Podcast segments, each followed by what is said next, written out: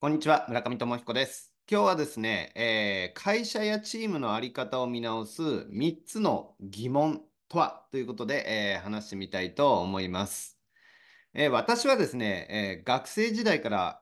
いろんなことにこう疑問を持つ人間でした。え世の中で常識とか当たり前だと言われるこう物事、事柄について、なぜとか、本当にそうなのかなとかっていうのをこう、まあ、良くも悪くもいちいち考えるような、あの、まあ悪く言うと面倒なというか そういうタイプだったんですね。で、えーまあ、学生時代、あまあ、3年生とか4年生で、周りがこう就活を始めるわけですよ。なんで、まあ、あの当時、まああのね、この動画とかメルマガでもいろいろ言ってる通り、えー大学3年4年の頃の私っていうのはもう雑誌広告の代理店でのフルコミの営業も一辺倒だったんで、えーまあ、就活とかあんまりそういうことを、まあ、ちゃんと考えてなかったんですね。もう目の前のことで必死みたいな、先のこととか自分の何がやりたいのかなとかっていうのは別にそんなになんかあんまり、ね、自己分析がどうだとか、なんか企業分析がどうだとかっていうのは正直もう全然やってなかったんですよ。なんか、何でしたっけ ?SPI? みたいなのとか。うん、全くですね。で、周りがこう、就活とか、ね、あの、院に行くかとか、なんかやってるわけですよ。あの、なので、まあそういった流れで、こう、流されてというか、なんとなくこう、真似して就活、えーみたいなことをちょっとやったんですね。で、インタ、例えばこう、えー一社だけですけど、こう、インターンシップにも参加しました。ね。で、参加した結果得られたことは、あ、こういう仕事は僕はしたくないんだっていう とか、こういう環境では働くな、きたくないんだな、合わないんだなっていうことに、えーしっかりと気づいたっていう収穫が得られたインターンシップだったんですけど、あの、まあまあ、それはさておき。なんかですね、あの、就活とか、その、働くってこういうことだよねとか、会社ってこういうもんだよねみたいな、あの、ことが、まあ学生なんで大して何も分かってるわけじゃないんですけど、当時なりになん、なんか、なんだかおかしかったんですよ。なんかじ、おかしいなって思ったんですね。で、当時は、その社会のこととか、働くこととか、まあちょっと大げさに言うと生きることとかについて、ね、生活することとか、あの、について、まあ本当に何も知らない、わからない、も無知な、あの、未熟な存在ですね。で、今でも別に決して何かをこう分かったとかっていうわけじゃないんですけど、まあ20年前よりは多少は進歩してんじゃないかなと信じたいところなんですけどね。で、まあ、その、偶然なのか、その、必然なのか、ちょっとわかんないんですけど、20年前の当時に、私が学生だった時に、こう、疑問を持っていた、その常識とか当たり前だと言われていたようなことっていうのが、最近、こう、やっぱり環境変化、社会の変化に合わせて、随分とこう、あの、変わってきているように感じるんですね。で、当時、その何も知らない、わからない、私が感じていたその疑問こそ、あの、改めて最近振り返ってみると、今とか、あるいはこれからのビジネスをこう、まあ、創造しというか動かし、チームを動かしっていう立場にいる、まあ皆さんとか私とかっていうのが、その、うん、変革というか、適用というか、それを求められてるような、そういうメイン、むしろメインテーマなんじゃないかなっていうふうにこう感じたんですよ。じゃあ、学生のだった当時、私は何を疑問に思ったのか、えー、3つ取り上げてシェアしたいと思います。1つ目はですね、働く時間です。なんで9時から5時まで働かなきゃいけないんでしょうかなんで人に、他人に自分がいつ働き、いつ休むかっていうのを指定、指示されなきゃいけないんでしょうかそう思いませんか？あの、だってね、そう思いませんか？はい。だって朝7時から別に仕事しちゃっていいわけですよ。あるいは早めに仕事を終えて、午後は、例えば、なんでしょうね、学習とか自己検査の時間に当ててもいいはずじゃないですか。あるいは、その本当に頑張らないといけない時とか、追い込みたい時なんかは、夜の10時とか12時まで別に頑張っていいじゃないですか。で、そういった時になんでいちいち社内申請がどうだとか、残業時間がどうだとか、あのね、なんで自分が働く時間について他人に許可を求めな、求めなきゃならないんでしょうか？あなんで自分がその働く時間とか時間の使い方を自分で決めることができないのか？二十歳の時の私っていうのは、もうそれものすごく疑問だったんですよね。うん。二つ目は、働く場所です。なぜ会社オフィスが例えば池袋にあるからといって毎日池袋に出勤しなきゃいけないんでしょうか？池袋にオフィスを構えたのは会社の都合ですよね。だったら、だったらまあそこの会社で働かなきゃいいじゃないかっていう話もあるかもしれないけど、まあまあそれはちょっと置いといてですけど、その、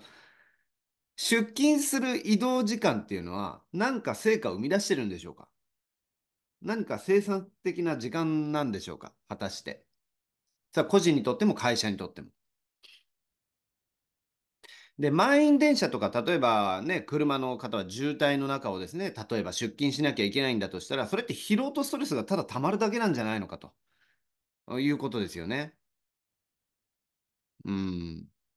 ね、なんかね、往復でね、あの、片道だけでもなんか1時間とか1時間半とかかけて、ね、会社まで出勤、ご出勤されてる方もいらっしゃいますよね。往復で言ったら1日2、3時間ですよね。2、3時間って1日、睡眠時間込みでも1日24時間じゃないですか。10%、15%移動に費やしてるって、それ何なんだっていう気がしますけどね。うん。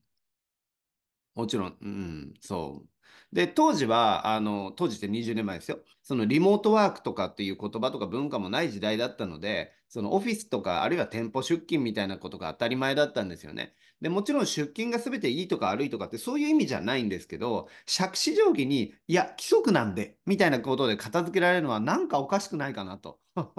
だ二十歳の私っていうのは、もうそのね、ことがものすごく疑問だったんですよね。3つ目は、働く報酬です。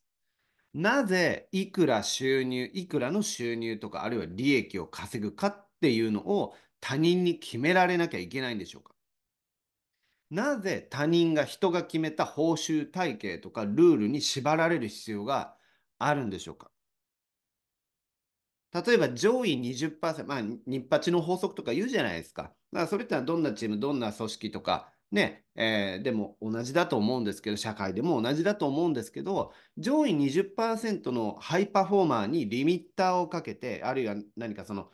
えー、制限をかけてとか、えー、負担をかけてというかですね、かけて、その他の80%の例えば生活だったり、あるいは雇用だったり、なんかこう支えるような、その制度設計、報酬体系になってないでしょうか。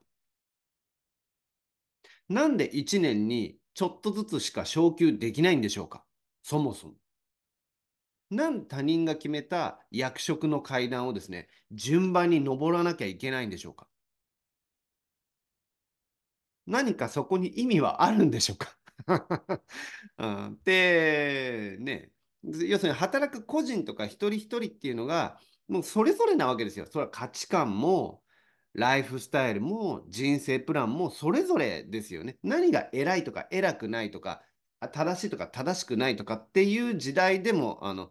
ない。まあまあまあ、あのね、あの、今最近は特にそうですけど、まあ当時だって、当時は、でも少なくとも私はそう、なんか、偏屈かもしれないけど、思ったんですよ。だから、あの、もちろん自己責任ですよ。さ責任が伴いますよね。自由には責任が伴うと。それは、あの、当たり前です。だけど、自己責任のもと、例えば収入だったり利益目標なんかを達成していくっていうことが、やりづやりづらいような会社設計、制度設計になってないかっていう、この二十歳の私っていうのはそういうことがものすごく疑問だったんですね。ということで、えーまあ、まとめるとですね、働く時間、働く場所、働く報酬っていう、まあ、今日3つピックアップしてみたんですけど、結論、だから私は起業したんでしょうねっていう ことなんですよね。はい。だから私は今の会社、ね、まあ私の小さい会社やってるんですけど、まあ私の会社の運営だったり、チーム運営のあり方を目指したんでしょうねっていう感じですね。うん。まあそれが別に100%正しいとか、あのいいことばっかりだとは思いませんけど、あの、うん、でしょうねっていう感じですね。で、まあ今日ピックアップした3つとか、そういう疑問っていうのは、それだけ聞いてるとな、なんだかこう、なん、なんていうんですかね、こう、行き過ぎた個人主義というか、まあ、自分勝手で協調性とか社会性がないなとか、あるいは極端な考えだなって思われる方もいらっしゃると思うんです。ただ、えっ、と、最近ね、世の中、やっぱ社会とか環境で随分変化してきてるじゃないですか。で、その変化の速度って結構スピードアップしてるんじゃないかなと思うんですね、最近数年で。で、その、今日挙げたような、その二十歳の頃の私が、こう、と、い、えー抱いてたような、その、まあ、むちゃくちゃでというか、ただのわがままみたいな、お子ちゃまみたいに、思っていた3つの疑問っていうのが、むしろ、えー今とか今後の会社とかチームのあり方として、運営のあり方として、その、まあ皆さんとか我々がですね、その会社としてチームとしてどうやってそれをこう答えていくか、うん、っていうのを、うん、あるいは、まあ、ちょっと大げさですけど、社会として答えていくかみたいなことを真剣に向き合わなきゃいけない時期なのかもしれないなと思ったんですね。だから20年前は、あの、ただのわがまま。ただのわがまま、むちゃくちゃだったかもしれないけど、で、最近のえー社会環境とか社会変化、あ状況に、環境変化に当てはめてみる、もしくは今後の日本の環境に当てはめてみると、あながちむちゃくちゃわがままばかり、ば一辺倒でもないなっていうように感じたんですよね。皆さんのビジネスではいかがでしょうか？はい。えーぜひですね、会社とかチーム運営のあり方、ね、ということで、えー考えるヒント、参考に、えーしていただければ、えー嬉しいです。それでは、今日は以上になります。それではまた。